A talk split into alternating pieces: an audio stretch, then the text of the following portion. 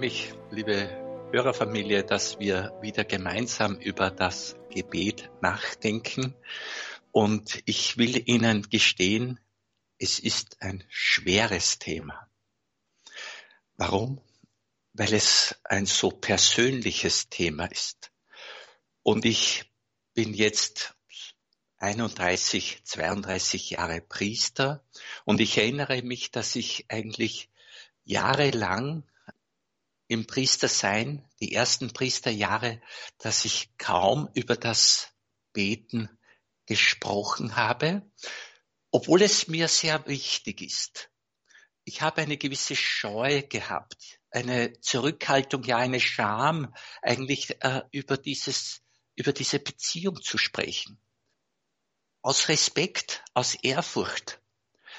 Und auch im Wissen, dass übers Gebet nur gesprochen werden kann, wenn es mit Erfahrung zu tun hat. Ja, da kann schon jeder Mensch mitreden, der beten will und der betet. Und jede Erfahrung oder jedes Erleben der Gottesbeziehung ist zu respektieren, ist so wie sie ist. Die Erfahrung, die Gottesbeziehung. Wir wissen, es gibt eine gewisse Ähnlichkeit zwischen dem, wie es mir mit Menschen geht. Das kann persönlicher sein oder weniger persönlich. Und dem, wie es mir mit Gott geht. Ich kann Gott anerkennen, ich kann ihn respektieren, ich kann Ehrfurcht haben. Ja, ich kann mich auch zur Liebe entscheiden. Ich will Gott lieben. Das heißt aber noch nicht, dass es eine sehr freudige oder herzliche oder auch intime Beziehung ist. Und jeder Mensch geht so in die Gottesbeziehung hinein und lebt die Gottesbeziehung so, wie es für ihn passt. Wir alle sind ja Entdeckende, wir alle sind solche, die, wie wir sagen, dazulernen durch die Erfahrung, durch das Alter, durch das Beobachten. Und es soll nicht überraschen, dass das auch für die Gottesbeziehung von Bedeutung ist. Also da gibt es auch Veränderung, da gibt es, da gibt es Bewegung, da gibt es Entwicklung, da gibt es Vertiefung oder vielleicht sogar auch einmal eine größere Distanz zu Gott und so weiter. Also es ist gar nicht so leicht, über das Gebet zu sprechen. Wir wissen schon, worauf es ankommt. Wir sprechen von Gebet dann, wenn es auf einen persönlichen Gott und wir denken an den Vater Jesu Christi, wir denken an Jesus selbst, wir denken an den Heiligen Geist. Also wenn es auf diesen dreieinigen Gott hingerichtet ist, dann ist es das Beten des Christen. Als Glaubender bete ich zu Gott. Dieses Beten wird so aussehen, eben wie ich mir die Gottesbeziehung vorstelle. Der hört mich, er hört mich oder manchmal er hört ja mich nicht oder manche äh, haben ganz selten diesen Eindruck, Gott hat mich erhört und so weiter. Es geht so, wie es geht. Und es hängt auch sehr von der persönlichen Verfassung ab und es hängt ab von dem, wie wir uns Gott vorstellen und wie es uns auch persönlich geht, wenn wir gerade Herausforderungen, Schwierigkeiten durchzustehen haben, dann wird unser Sprechen mit Gott anders ausschauen. Es wird auch gesagt, dass Lebenskrisen recht rasch auch und leicht zu Glaubenskrisen führen können. Nämlich die Frage, ja, was ist denn jetzt mit Gott? Weiß er überhaupt Bescheid über meine Situation und wenn ja, warum? Äh, ist er so, so verborgen und warum hilft er mir nicht spürbar und so weiter. Ich bin überzeugt, so viele Hörerinnen und Hörer jetzt an den Radios sind, so vielfältig ist die Gottesbeziehung. Und vor allem, wenn wir genauer hinschauen, dann merken wir die feinen Unterschiede. Es hat einen Dominikanerpater in Linz gegeben, den Pater Diego Götz, der, ich weiß jetzt nicht genau wann er verstorben ist, äh, der hat im Jahre 1969 einen Brief an Gott geschrieben und hat diesen Brief an Gott in seiner Predigt als Grundlage verwendet. Da hat er zum Ausdruck gebracht, dass seine Gottesbeziehung verschiedene Etappen und Phasen durchgemacht hat. Und ich sage ein paar Stichworte. Lange habe ich versucht, dich, Gott, mit dem Gefühl zu halten und zu verehren. Also das war so sein Anfang. Dann kommt er zu einem zweiten Schritt, zu einer zweiten Etappe, weil er merkt, dass mit dem Gefühl ist nicht das, was so die Stabilität, die Krisenfestigkeit gibt. Und dann sagt er, dann versuchte ich dich mit dem Kopf zu erfassen, zu gewinnen und zu halten. Und er hat fest Theologie studiert und er sagt, meine Verehrung für dich war katechismusreif und durchaus theologisch wissenschaftlich. Und er wusste, sagt er, gut Bescheid über Gott. Ich wusste immer viel zu genau, wie du bist, wie du handelst, wie du reagieren musst. Da kommt er zur Einsicht, dass ein Gott, der uns, der, der sozusagen mit unserem Kopf fassbar ist, das ist nicht, das kann nicht der wahre Gott sein. Und er merkt, dass es anderes braucht als ein Kopfwissen alleine. Es braucht etwas Zusätzliches. Und er beginnt, Tugenden zu üben, also zu verwirklichen. Er bemüht sich um ein tugendhaftes Leben. Das ist auch sehr lobenswert. Das ist zu erstreben, dass eben die sogenannten Früchte sich zeigen. Dann bringt er einen Vergleich und sagt, ja, das mit meinem Tugendleben, wo ich mich so bemüht habe und auch gewisse Erfolge zu verzeichnen habe. Er sagt, ich verdächtige mich ein Architekt gewesen zu sein, dem der Hausbau wichtiger war als die Bewohner, die das Haus bewohnen mussten.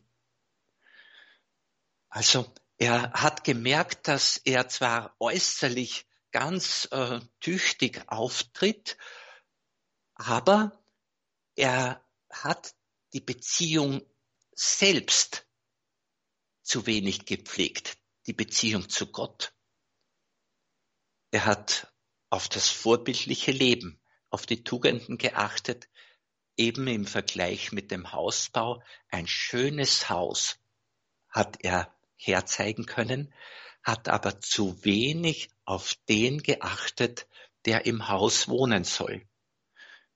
Er hat sozusagen sein eigenes Leben zu einem schönen Lebenshaus gemacht, ohne den genügend zu bedenken und zu berücksichtigen, der in seinem Herzen, in seinem Lebenshaus, also im Tempel wohnen soll. Das war die dritte Etappe, also Gefühl, Verstand, Wissen, das war das zweite. Und als drittes die Tugend. Und jetzt kommt er dazu, und ich meine, das macht ihn dann wirklich froh. Dann endlich kam die langsame Zeit, da ich erkannte, dass Tugend noch nicht Liebe ist. Und er beginnt zu entdecken, dass sich bei ihm die Liebe im Besonderen durch die Anbetung zeigt und ausdrückt. Und dass er in der Tiefe seiner Seele merkt, die Anbetung, das ist ja auch Hingabe an Gott, das gibt ihm Frieden, das macht Freude und von dort her kann er ein ganz lebendiger Christ sein. Und sein Haus, sein Lebenshaus wird ganz lebendig. Also die Anbetung und das ist so das Größte, das Schönste, das Ausdrucksstärkste, die Anbetung als Ausdruck meiner Hingabe an Gott. Und da ist jetzt wirklich Gott gemeint, nicht mehr das eigene Gefühl, nicht mehr die Tüchtigkeit der Tugend, sondern das Leben selbst. Von Herz zu Herz möchte ich jetzt formulieren, ist diese Beziehung Mensch-Gott dann gelungen. Ich denke an den heiligen Johannes von Kreuz, der davon spricht, dass wir dieses Anbeten ganz hoch schätzen sollen, wenn wir merken, jetzt erwartet der Geist das von uns. Jetzt erwartet Jesus das von uns. Jetzt erwartet der Vater im Himmel das von uns, dass wir einfach da sind und uns Gott schenken. Er sagt, es würde an der Kirche Unrecht geschehen, wenn man da in die Aktivität hinein sich stürzen würde. Denn wir sind für die Liebe geschaffen, für die Liebe zu Gott. Dann ermahnt er die so allzu aktiven und sagt, das sollten die so aktiven bedenken. Sie, die mit ihren Predigten und äußeren Werken sich der Welt anpassen wollen. Sie mögen bedenken, dass sie der Kirche viel nützlicher und Gott viel wohlgefälliger wären und dass sie ein wirksameres Vorbild abgeben würden, wenn sie auch nur die Hälfte ihrer Zeit betend mit Gott verbringen würden. Und dann sagt er, dass eben durch dieses Beten sie mit einem einzigen Werk müheloser mehr erreichen als mit tausend anderen. Und er kommt sogar zu den Gedanken, dass er meint, alles andere heißt nur sich abplagen und wenig mehr als nichts zustande bringen und mitunter gar nichts, wenn nicht gar Schädliches. Und er sagt, Gott bewahre uns davor, dass das Salz zu verderben beginne. Je mehr jemand nach außen hin etwas zu leisten scheint, es wird im Kerne nichts sein, denn die guten Werke werden nicht anders als aus der Kraft Gottes gewirkt. Mit diesen Gedanken, liebe Hörerinnen und Hörer, möchte ich Sie in eine Musikpause entlassen also gute Werke werden nicht anders als aus der Kraft Gottes gewirkt. Und ich möchte betonen, es ist jetzt nicht eine Flucht ins Gebet gemeint, wenn wir etwas ganz Konkretes zu erledigen hätten und tun müssten und wenn die Liebe uns gebietet, zum Beispiel auf einen Menschen zuzugehen, für einen Menschen da zu sein, dann hat das Vorrang, diese konkrete Tat. Aber auch bei allem sozialen Engagement, es muss Zeiten geben, in denen das Gebet und jetzt sage ich die Anbetung und die Hingabe Raum haben und Vorrang haben. Und in dieser Zwiesprache mit Gott wird die Seele tatsächlich erfreut, erneuert, gestärkt und, soweit es nötig ist, geheilt.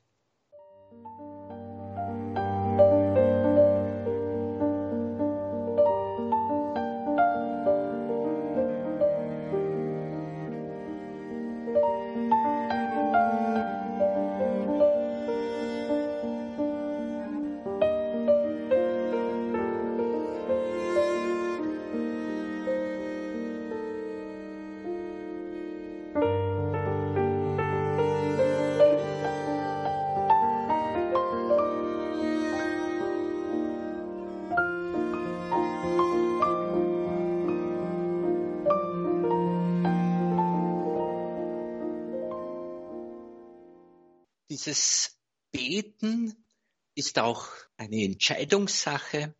Das heißt, ich will ins Gespräch treten mit Gott. Und wir wissen es schon, ich will auch Gott zu mir sprechen lassen. Und das tut er durch die Heilige Schrift, im Besonderen jetzt durch die Evangelien und durch die Texte des Neuen Testamentes, weil sich da das Wirken Gottes durch Jesus so deutlich ausdrückt. Durch die Heilige Schrift lasse ich mir etwas von Gott erzählen und noch mehr, ich lasse Gott selbst zu mir sprechen. Also ich erfahre nicht nur etwas über Gott, sondern Gott spricht mich an. Das ist jetzt das ganz Entscheidende, weil ich in der Beziehung zu Gott mal so gefördert werde, aber auch gefordert werde. Also in der Beziehung zu Gott, ähnlich wie die Beziehungen zu Menschen, ich brauche es Ihnen nicht näher erörtern, in der Beziehung zu Gott werde ich auch herausgefordert. Viele geistliche Autoren sind sich einig darin, dass gerade für die Gottesbeziehung ganz viel Mut, ja Tapferkeit gebraucht wird. Weil ja bei aller Liebe, die Gott hat, die aber für uns auch noch sehr geheimnisvoll sich offenbart, bei aller Liebe, er ist eben Geheimnis und es fällt uns nicht automatisch leicht, sich diesem Geheimnis anzuvertrauen. Aber Glauben heißt an die Liebe Gottes glauben und an die Treue Gottes, an die Verlässlichkeit Gottes glauben und daran glauben, dass er Bescheid weiß darüber, wie es mir geht und was ich brauche. Ich habe Verständnis für jene Menschen, die jetzt sagen, ja, er weiß Bescheid über mich, aber er tut so, als wüsste er nicht Bescheid. Also die Reaktionen Gottes lassen oft auf sich warten. Nun, beten, je persönlicher, desto besser. Ich bringe mich ein in die Gottesbeziehung, soweit ich mich kenne und soweit ich es wage und soweit ich halt als Person schon erwachsen, selbstständig, verantwortungsbewusst bin und eben eine reife Persönlichkeit vielleicht schon geworden bin. Ich bringe mich so ein, wie ich bin. Wenn Jesus uns allen die Freundschaft zusagt, die Freundschaft anbietet und sagt, ich nenne euch Freunde, dann wissen wir auch, dass dieses Freundschaftsangebot Jesu nur in dem Maß für uns erlebbar wird, in dem Maß, in dem wir von unserer Seite den Freund aufsuchen, den Freund sprechen lassen, den Freund offenbaren wie es um uns steht, also dass wir uns einbringen. Und jetzt könnte wieder jemand einwenden, ja, Gott weiß ja ohne dies, was los ist mit mir. Warum soll ich da das ins Gespräch bringen? Warum soll ich da mein Leben ausbreiten vor ihm? Es stimmt, nicht Gott braucht es, aber ich brauche es. Es muss mir mein Mensch sein und jetzt mein Freund Gottes sein, meine Freundin Jesu sein, das muss mir möglichst bewusst sein. Und deshalb hat das Nachsinnen, Nachspüren, Nachdenken oder auch das Studieren der Heiligen Schrift einen Sinn, dass ich sehr gut Bescheid weiß über mich. Dann kann ich die Beziehung besser pflegen wie einzigartig die Gottesbeziehung gelebt werden soll, kann uns auch Johannes von Kreuz, der mit Theresa den Karmelitenorden erneuert hat, bewusst machen. Johannes von Kreuz vergleicht den betenden Menschen, den der geistlich strebsam ist und der zur Entfaltung kommen möchte aus der Gottesbeziehung heraus, also der seine Seele wachsen lassen möchte und der sich immer besser einstimmen möchte auf das Miteinander mit Gott, diesen Menschen vergleicht er einmal mit einem kleinen Vogel und präziser mit einem Singvogel. Und Johannes von Kreuz, der viel in der Natur war und nicht so viel Straßenlärm und anderen Lärm aus technischen Geräten äh, auf sich hat wirken lassen müssen, der hat in der Natur viele verschiedene Vogelstimmen da hören können. Und er spricht von einem Singvogel und sagt, dieser Singvogel hat fünf Eigenschaften. Er hat fünf Eigenschaften eben bei diesem entdeckt. Und er sagt, diese fünf Eigenschaften, diese sollen auch bei dem geistlich Strebenden, also äh, bei dem Menschen, der beten will, der sich auf die Gottesbeziehung einlässt, gegeben sein. Und ich darf Ihnen diese fünf Eigenschaften jetzt kurz darlegen. Als erste, sagt Johannes von Kreuz, hat dieser Singvogel diese Neigung und die Sehnsucht, dass er sich immer die höchste Stelle aussucht. Das heißt, er sucht den höchsten Baum in der Umgebung und bei diesem höchsten geht er noch einmal auf den Gipfel rauf. Das ist die erste Eigenschaft und für den geistlich strebenden Menschen bedeutet das, er soll, der geistlich Strebende, seinen Geist, also seine Aufmerksamkeit über das Vordergründige und Oberflächliche hinausrichten. Das heißt, über das, was so allgemein ist und was vielleicht so der Gewohnheit entspricht und der Tradition hinausstreben über das Vordergründige und Oberflächliche, also in die Tiefe gehen. Das ist die erste Eigenschaft jetzt dieses betenden Menschen. Als zweite Eigenschaft, auf den Singvogel bezogen, dieser Singvogel duldet keinen Gefährten neben sich, auch nicht einen seiner Art. Ich denke daran, dass Jesus auch darauf hinweist, dass es das persönliche Gebet in der Kammer hinter verschlossenen Türen geben soll. Dieses Zurückgezogensein, das Alleinesein. Es hat auch das gemeinsame Beten einen ganz hohen Stellenwert und ist wichtig. Aber jetzt ist die Betonung mal, keinen Gefährten neben sich zu haben. Also wirklich ganz alleine mit Gott sein. Johannes von Kreuz sagt, der geistlich Strebende muss die Zurückgezogenheit und das Alleinsein lieben. Die laute Gesellschaft muss er meiden soweit wir die Möglichkeit haben, und ich nehme an, dass die meisten von uns irgendwann am Tag die Gelegenheit haben, sich zurückzuziehen, es soll diese Möglichkeit zum Alleinsein genützt werden, um genau die ganze Aufmerksamkeit auf Gott hinzurichten. Also die zweite Eigenschaft, Zurückgezogenheit und Alleinsein lieben und die laute Gesellschaft meiden.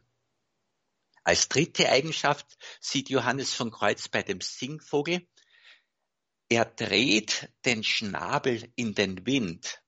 Das heißt, er hat ganz eine bestimmte Stellung und Haltung, dieser Vogel mit seinem Kopf auch abgestimmt auf den Wind. Für den geistlich strebenden Menschen bedeutet das, er wendet seine Aufmerksamkeit dem Wehen des Geistes zu, also des Heiligen Geistes. Und er versucht, den Einleuchtungen und Eingebungen zu entsprechen und so der göttlichen Gegenwart in gebührender Würde zu begegnen. Das heißt, geistig sich auf den Heiligen Geist einstimmen, auf den achten, was entspricht dem Heiligen Geist.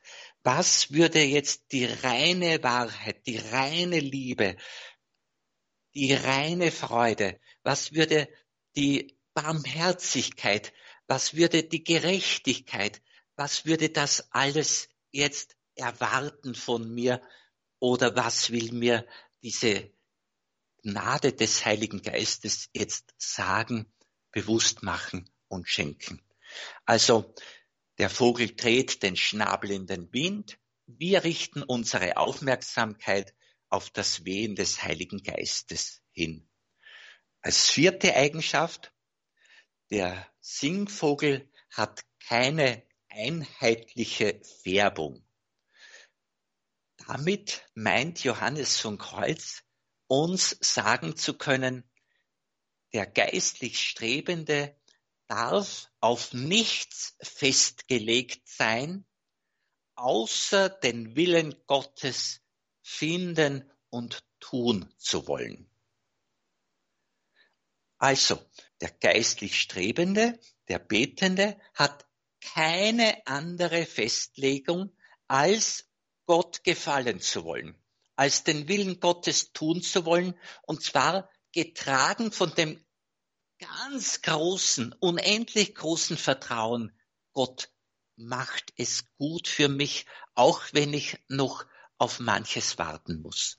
Also, dass Gott ein liebender Gott ist, dass er Allmacht hat und dass er spätestens am Ende meines Lebens alles für mich schenken wird, was ich in dieser Welt ersehnt habe.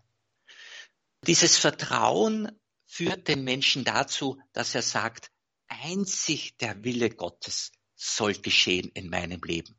Sonst gibt es keine Festlegung. Das ist die nicht einheitliche Färbung, also diese Vielfalt, die es bei uns Christen gibt und im Leben geben kann, aber unter der Bedingung, der Wille Gottes soll sich erfüllen.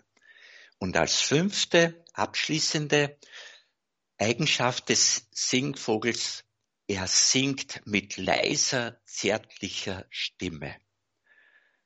Da sagt Johannes von Kreuz, der geistlich strebende Mensch, er muss sehr leise, sehr zart umgehen mit dem Innewerden göttlicher Liebe.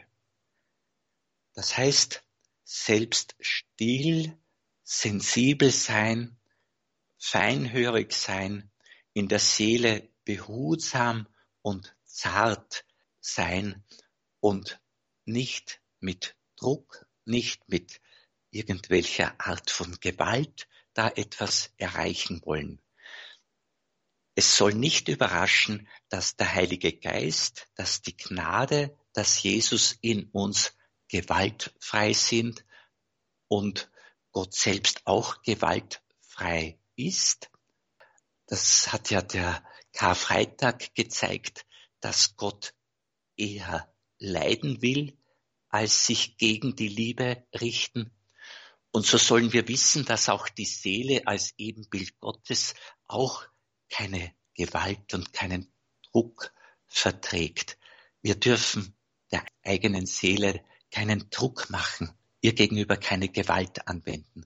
Und wenn das aus der Vergangenheit noch nicht äh, praktiziert wurde und noch nicht gewöhnt ist, dass wir gewaltfrei mit uns selbst umgehen, dann nehmen wir den heutigen Impuls als große, dringende Einladung, behutsam umgehen mit der eigenen Seele. Ich bin sicher, dass Ihnen diese fünf Eigenschaften des Singvogels auch ein bisschen etwas mitgeben für Ihr geistliches Leben. Und Sie haben ja die Möglichkeit, und da freue ich mich schon sehr, anzurufen und dass wir im Austausch das Ganze behutsam vertiefen.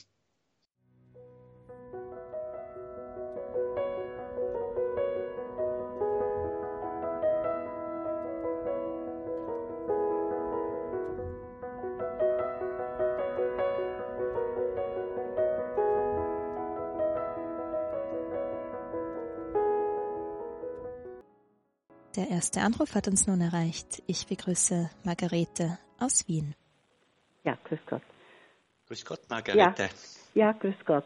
Ich grüß möchte Gott. Etwas, etwas schildern, was ich selber erlebt habe. Ja, ich habe einiges erlebt, aber ich möchte nur zu diesem. Äh, ich habe in einer Gebetsgruppe mitgemacht und da ja. haben wir immer so äh, Zettelchen äh, ziehen können beim Weggehen. Und da habe ich gezogen siehe, ich bin der Herr, der Gott aller Sterblichen. Ist mir denn irgendetwas unmöglich? Jeremia 32, 27. Ja, und äh, also das habe ich genommen, denn meine Tochter hatte Brustkrebs und ist operiert gewesen, ja. Und ich nehme das nach Hause und äh, ja, wir haben gebetet und auch mit Tee und so weiter sehr viel gearbeitet und immer gebetet. Und äh, zu Weihnachten war alles schon vorbei und da kamen sie zum Essen und äh, die kleine Enkeltochter, die waren damals noch klein, die liegt immer, die ist immer unter den Tisch gekrochen und hat ein bisschen so herum. Und wir haben die äh, zu solchen Feiertagen so geschnipselte Bibelstellen gehabt in einer Dose mhm. und da jeder ja. durfte was ziehen, ja. Und, mhm. und sie, die, sie unter dem Tisch hat gezogen. Sie, ich bin der Herr, der Gott aller Sterblichen, ist mir irgendetwas unmöglich. Und meine Tochter war so glücklich und meine Tochter ist jetzt gesund. Das ist, das ist großartig. Und danke, dass Sie uns das auch geschildert haben, weil äh, das soll so vielen Betroffenen Mut machen. Von welcher Art leiden die, manche oder viele betroffen sind, es soll Mut machen und wenigstens, dass in der Seele Frieden einkehrt und Zuversicht, auch wenn der Körper äh, noch nicht gesund ist bei manchen. Gell? Aber danke, Frau Margarete, für dieses schöne Zeugnis. Wir begrüßen nun Marianne aus Oberösterreich. Grüß Gott, Marianne. Hallo, hallo, grüß Gott. Hallo. Danke für den schönen Vortrag. Ich musste immer an meine Amsel denken. Da hat meine Enkelin ein Ei heruntergeholt vom Hollerbusch und hat gesagt, da ist ein, ein Vogel drin. Und tatsächlich war das, das Nest dann leer. Es war ein Hagelschlag und dieser Vogel war eine Amsel und hat sich gerettet äh, und ist ihm, und ich glaubte, weil es keine Eltern hatte, die ihm das Würmerfangen gelernt hätten, dass er ohne Essen ausgekommen ist. Er ist unaufhörlich am allerhöchsten Ort ges, äh, gesessen und hat gesungen und gesungen ja, und gesungen. Ja, ja, Wer kann denn der leben vom, vom Singen? Und äh, er lebt leider nicht mehr, aber zwei Jahre hat er sich durchgefrettet. Ja. Nehmen wir das so als schönes Beispiel oder Sinnbild da lehrt uns ja die Natur so vieles. Und Jesus selbst war ja auch ein Meister äh, beim Erzählen von Gleichnissen und er hat Bilder aus der Natur verwendet. Und warum nicht genau diesen Singvogel, diese Amsel zum Beispiel? Auch schön, Marianne. Der Ort, den der Vogel sich gesucht hat, wie er durchkommen ist und gesungen hat, trotz der Schwierigkeiten. war nicht im Haus, aber es hat ja. mir so viel gezeigt und ich habe ja. mich sogar in, in diesem Vogel, habe mich sogar identifiziert. Ja, schön. Ja, schön. Und bei der Gelegenheit, wenn wir schon wieder von einem Vogel sprechen, Johannes von Kreuz hat den Vogel auch in anderer Weise als Sinnbild verwendet, nämlich der Vogel könnte gebunden sein und nicht so in die Freiheit kommen, wie er eigentlich vom Wesen her in die Freiheit kommen müsste. Und da sagt Johannes von Kreuz, wir sollen sehr aufpassen, dass wir auch frei sind und nicht gebunden sind. Und da meint Johannes von Kreuz, es spielt keine Rolle, ob dieser Vogel gebunden wäre durch einen feinen goldenen Faden ganz einen dünnen goldenen Faden oder einen, einer schweren Kette. Gebunden ist gebunden. Und Johannes von Kreuz meint, wir sollten schauen, dass wir als Christinnen und Christen, die noch geistlicher Reife streben, dass wir uns nicht von irgendetwas binden lassen, was uns nicht binden soll. Das ist auch noch zum Vogel dazu gesagt. Dankeschön, Frau Marianne. Nun begrüßen wir Christoph aus Oberösterreich. Grüß Gott, Vater Paul. Grüß Gott, Und zwar ein Beispiel auch, was in den Zeiten des Gebets, wo es ein wenig schwerfällt, wo es trocken ist. Ja. Äh, ich weiß nicht, ob du das schon mal erzählt hast. Äh, das ist der Silberschmied. Da gibt es ja diesen Psalm, wo Gott den Menschen läutet wie, wie Silber. Ja. Und da hat es eine Gruppe von Frauen gegeben, die dieses Wort betrachtet haben. Und dann haben sie sich gedacht, gehen wir mal zu dem Silberschmied, was da wirklich passiert. Und sie sind dann hingegangen und der Silberschmied hat ihnen erklärt, wie das funktioniert. Und das ist ein ganz, ganz, ganz sensibler Prozess. Der Silberschmied ja. muss immer hinschauen, weil wenn die Temperatur nicht stimmt, er erkennt das an der Oberfläche, bis praktisch diese äh, Einschlüsse, die dann schwarz auf dieser Oberfläche schwimmen, wenn er da einmal wegschaut, ist das ganze Silber verdorben. Und dann war die Frage, wie erkennt der Silberschmied, dass das der Silber geläutert ist? Und die Antwort darauf ist, wenn er sich darin spiegelt. Jo. Und das ist für mich so ein wunderschönes Gebiet, also Bild für Gott, also wie du auch gesagt hast, im Gebet, ja. wo es ja. oft schwierig ist, ja. Äh, dass er unser Gebet nicht braucht, sondern wir sind praktisch das Silber, das sich dem Schmied aussetzt, in dem Fall Gott. Und natürlich kommt dann auch einiges zu, zur Oberfläche, wo wir merken, uh, da sind wir noch nicht ganz, da fehlt uns noch. Und das ist auch schmerzhaft, wenn wir uns mit unserer Realität und unserer Wahrheit im Gebet, im geistlichen ja. Leben konfrontieren. Ja. Und ja. Dieses, dieser Gedanke, dass, dass in diesen schwierigen Zeiten Gott herschaut, weil wenn wir geläutert werden, das ist ja kein angenehmer Prozess. Da werden wir mit unseren Schwächen, mit unseren Sünden, mit unseren Hinfälligkeiten konfrontiert. Und das zu wissen, dass Gott uns da ganz genau im Auge hat, ganz genau im Blick, dass er uns da ganz nahe ist, obwohl wir es nicht spüren. Genau. Das sagt uns der Glaube und genau dieses von Gott liebend angesehen werden, das ist uns Trost, auch wenn wir leiden an eigenem Versagen, an eigener Schuld und Sünde und den Folgen vielleicht oder an den Sünden anderer, wie immer es auch dramatisch sein kann und es kann für manche sehr dramatisch sein. Gott möge diesen tiefen Glauben schenken. Er weiß um uns. Das ist ein ganz ein schönes Bild auch mit dem Silber, in dem sich der Silberschmied äh, sehen darf, erkennen darf, wenn es gespiegelt wird. Ich habe in der Zwischenzeit kurz die Bibel aufgeschlagen, weil mir da das Buch Jesus Sirach weiterhilft.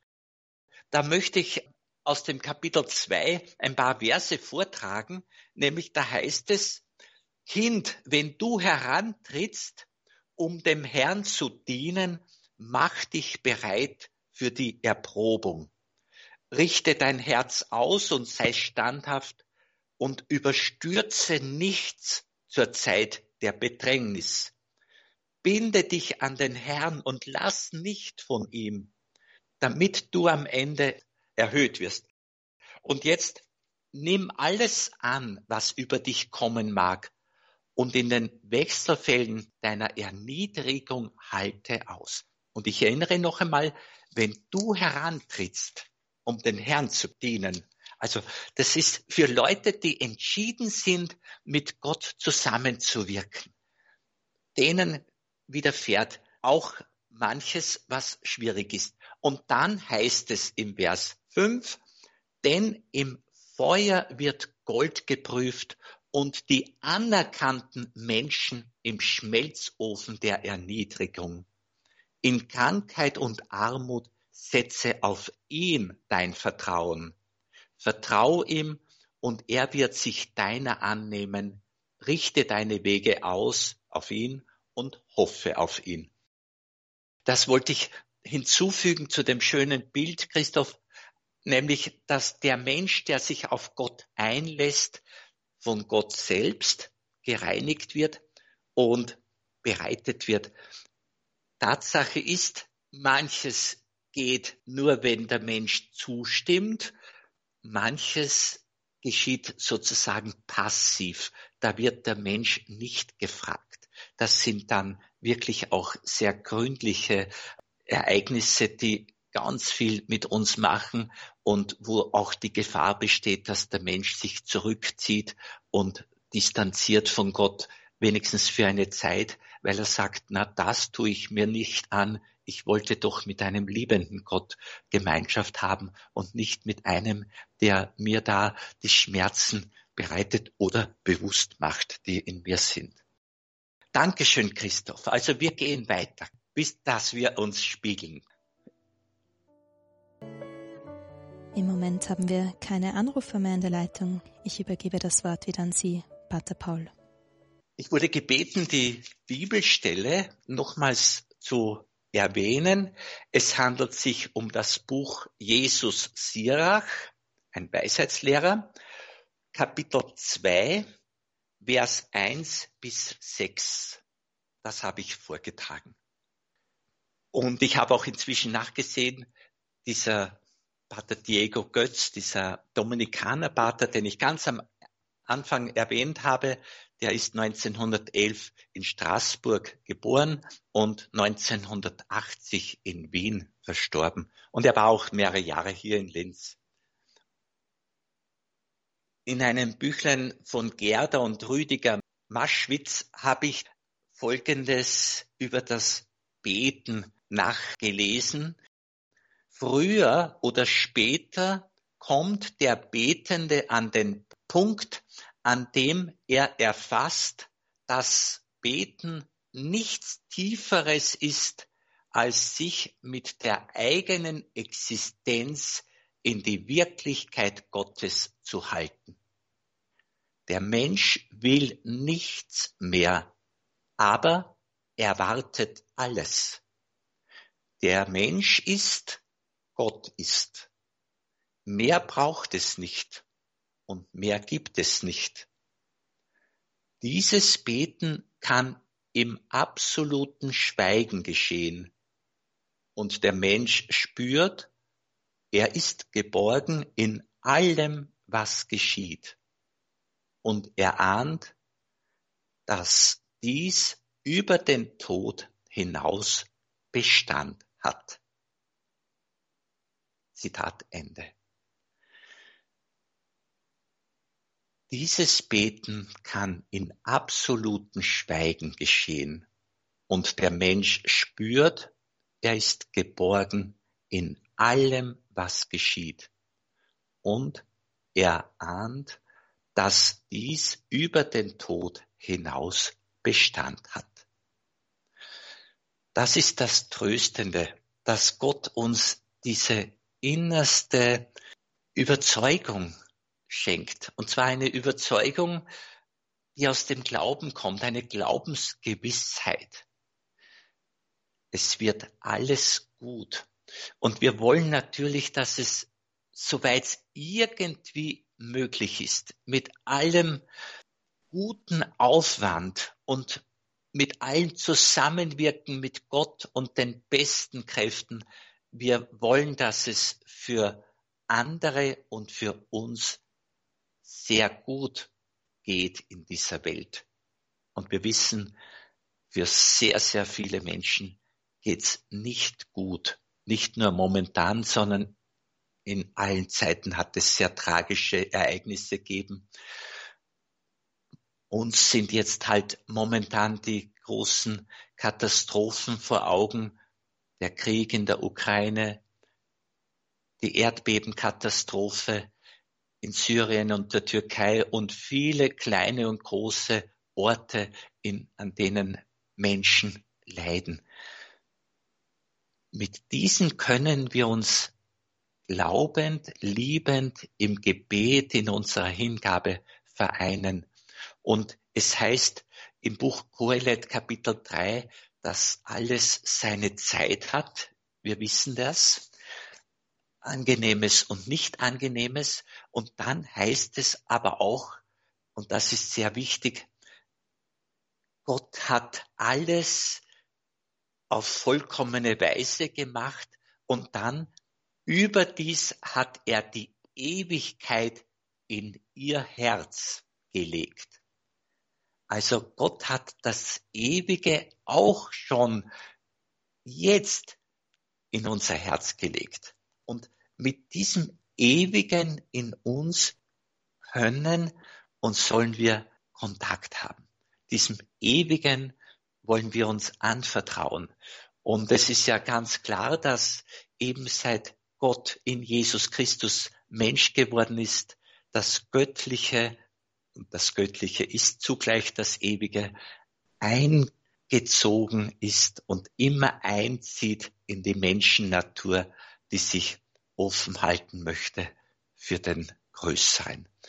Ich wünsche Ihnen, dass Sie sehr mutig sind beim Beten und dass Sie sich auch dem noch unbekannten großen Gott anvertrauen, von dem die Bibel sagt, er ist ein Liebender, geheimnisvoll, aber weise, und es ist weise von uns, wenn wir uns der Weisheit Gottes anvertrauen. Und dazu darf ich Ihnen den Segen erbitten.